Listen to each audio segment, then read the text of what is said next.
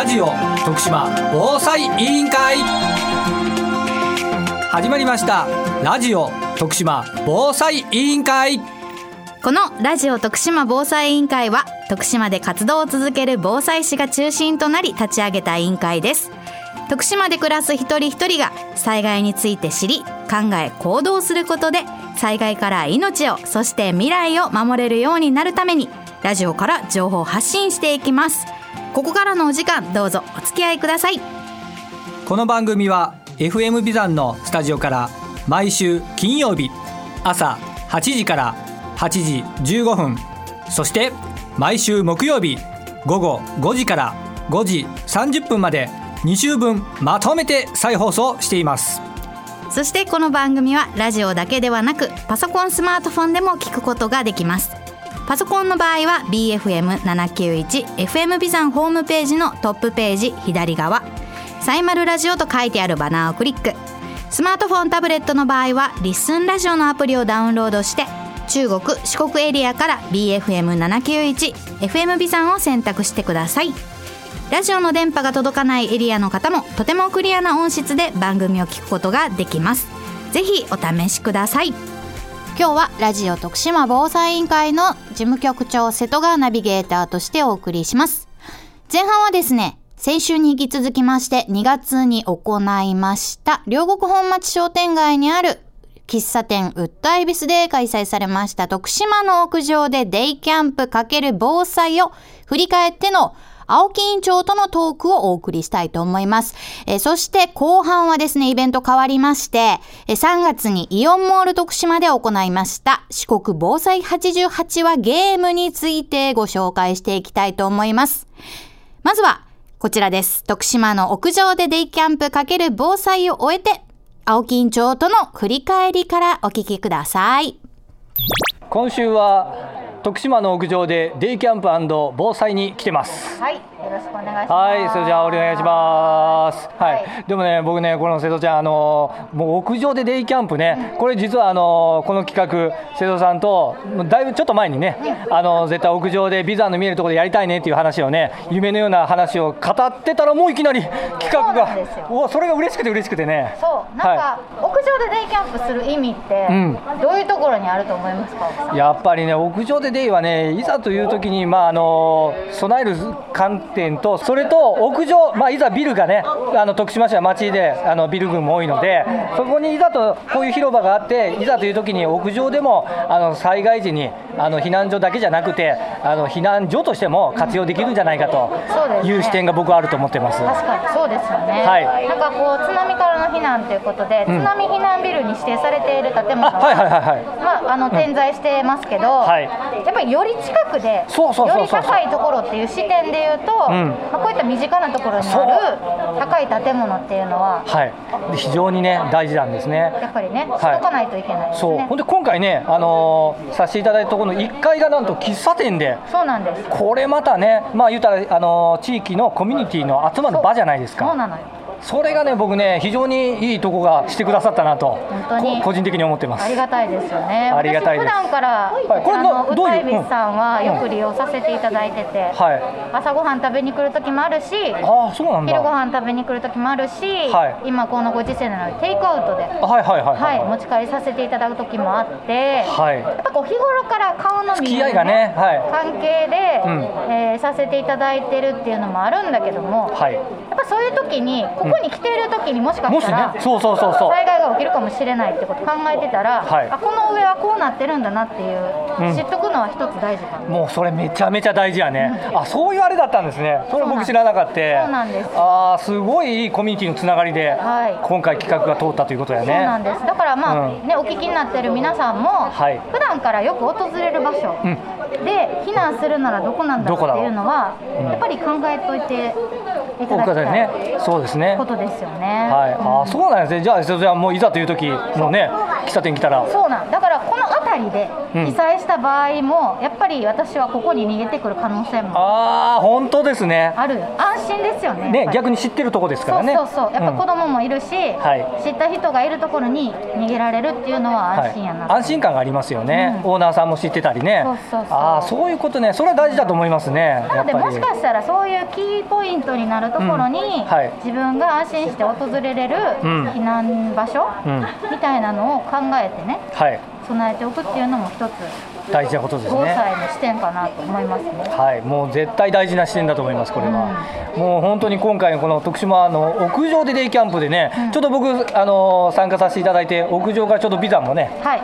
ギリ見えて見えました。見えました市役所も見えました。市役所も見えるし、はい。ちょうど場所的にもまあ言ったらもう本当に街のね一つのモデルケースとしてね、僕いいんじゃないかとはい。思い、で思うので絶対これあの今日のラジオね、聞いた皆さん情報発信としてね、はい。これいった地域でのつながりの、あの普段から行ってるところの避難場所、うん。避難所というね、視点というのも持ってほしいなと思いますね。はい、あと今回はうん、入れ替わり立ち替わりそうですね参加者の方が、うん。えーそうですねボランティアグループの皆さんが来たり、はい。まあ、親子で来られたり親子さん。はい。あとはこう地域ではい。お世話役をされているような方々、うんえーが来られたり、はい。あと大学の先生先生も来られたり。入れ替わり立ち替わりでいろんな方々が盛りだくさんでしたね。来られましたけど、はい。この形って良くないですか？いいね。一つのね企画をやるのも大事だけども、やっぱりこういった立ち替わり入れ替わりで次々とその展開して防災がねな僕はなんかつながっていくようなね、うん。印象で、まあ、大変いい充実した日を過ごしたんじゃないかなと思ってます。本当に思います。なんかはい。いろんな立場の方々が来られて、はい。皆さんそれぞれが持ってる課題をそう。共有されていくじゃないですか。そうそうそうそう。これこういうのが考えてるんですけど、うん。どう思いますかとかはい、こういうのはできないですかとか、うん、一緒にこういうのやりませんか？かとかね、はそういうのすごくいいな。ってい、いやー素敵ですね。だからこういった一つの,、まあ、あのオリジナルな企画というのもね、うん防災の企画というのも今後もラジオ徳島防災委員会としてね、はい。やっぱり発信したり、まあ、逆にコラボしたりね。これからやっぱりそれも大事なんじゃないかなと本当に声がけさせていただきたい人はたくさんいらっしゃるので、はい、はい。ぜひとも。いろんなスキルを共有してね。やっていきましょうよ。はい。モチベーション上げて、はい。アップデートしながら行きたいなと思います。頑張っていきましょう。はい。ということで、今日はこちらの両国本町にあります、はい。ウッドアイビスさんの方でゆるゆると行いました、はい。徳島の屋上でデイキャンプキャンプね。かける防災ということで、はい。はい、ゆるいまとめでしたが。いえいえいえもうしっかりねあのいろんな情報発信が盛りだくさんですのでこれからもこのラジオ特集防災委員会ね頑張っていこうね。はい頑張っていきましょう、FM ビザンからお送りしております。ラジオ徳島防災委員会。えー今日は2本立てでイベントのご報告、その様子なんかをお伝えしております。え続いてご紹介しますのが、3月にイオンモール徳島で行われた防災イベント、四国防災88話マップゲームについてです。こちらの四国防災88話マップなんですけれども、えー四国に伝わる災害や防災の言い伝えであったり体験談706話の中から代表的な88話を掲載した四国防災88話というね、あの冊子が以前作られたそうでして、その中から今回徳島県内のものだけをピックアップしてマッピングしたマップが徳島大学の研究グループの方で作られました。このマップなんですけれども、現在 FM ビザンでも配布中でございますので、気になるという方は FM ビザンの方まで取りに来ていただけたらお渡しができるようになっております。今回のこのイオンモールで行われたイベントの時はですね、このマップをかなり大きなタペストリーに印刷をしまして、子供たちが上で駆け回れるレベルの大きさです。これをイオンモールの渦コートに広げて、えーイベントの方、ゲームの方を行いました。え当日私たちラジオ徳島防災委員会はですね、このマップに描かれた物語、言い伝えをジェスチャーで再現をしまして、えー来場者の方にそれがどの物語を物語っているのか当てっこをしてもらおうというね、えーそういったゲームを担当しました。えーイベントに参加いただいた皆さんに感想を聞いてみましたよ。えー今日のイベント来られたきっかけはありますか？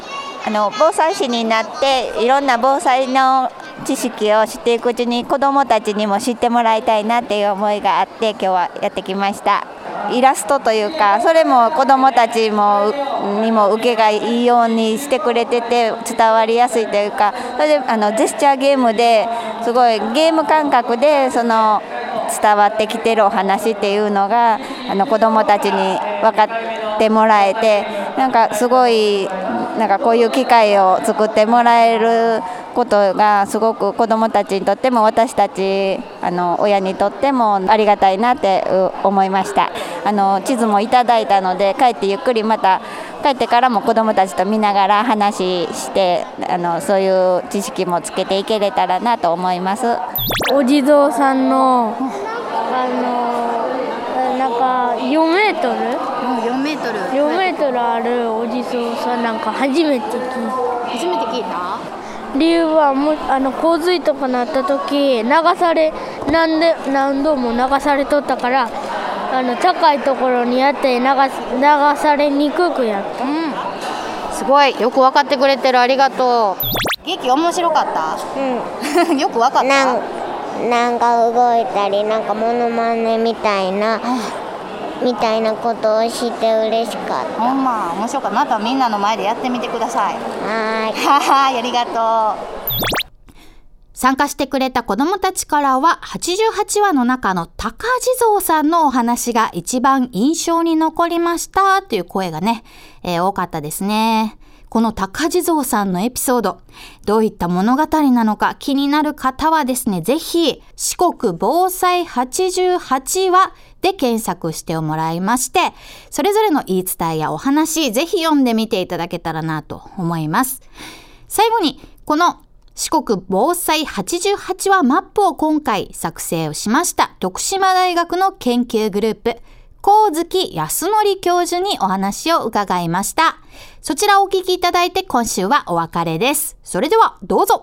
1回目終わって子供たちの反応を見てどうですか？ああのイラストへの、えー興味の持ち方とか考え方とかっていうのはすごくいいように思いましたね。特にあの子供たちが面白いっていうのが高地蔵さんなんですけどやっぱ高地蔵さんは他の、えーイベントとかでも注目されやすいんですか？ねあそうです。高地蔵さんはあの徳島の吉野川の流域に200箇所以上にあるっていうんでそれぞれあの個性があってですね表情も違うんですよね。で、まあ、そういうのであの高地蔵さんはやっぱり表情豊かで、えー子どものお気持ちも捉えるというそういう感じじゃないでしょうか。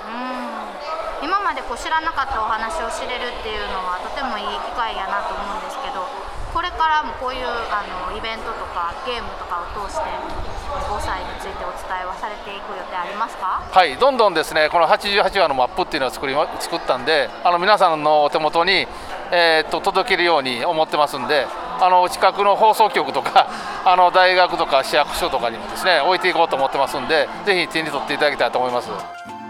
FM ビザンからお送りしてきましたラジオ徳島防災委員会。今週はここまで。再放送は毎週木曜日午後5時から午後5時30分まで。2週分まとめて再放送しています。そちらもぜひお聞きください。ラジオ徳島防災委員会では徳島で活動する防災士を中心としたメンバーが災害から命を守るため未来を守るためにラジオから防災に関する情報を発信していきます。番組ではあなたからのご意見やご感想お悩み相談もお待ちしております。メッセージはリクエストアットマーク BFM.jp リクエストの綴りは REQUEST アットマーク BFM.jp までお送りください。それではまた。お耳にかかりましょう。さようなら。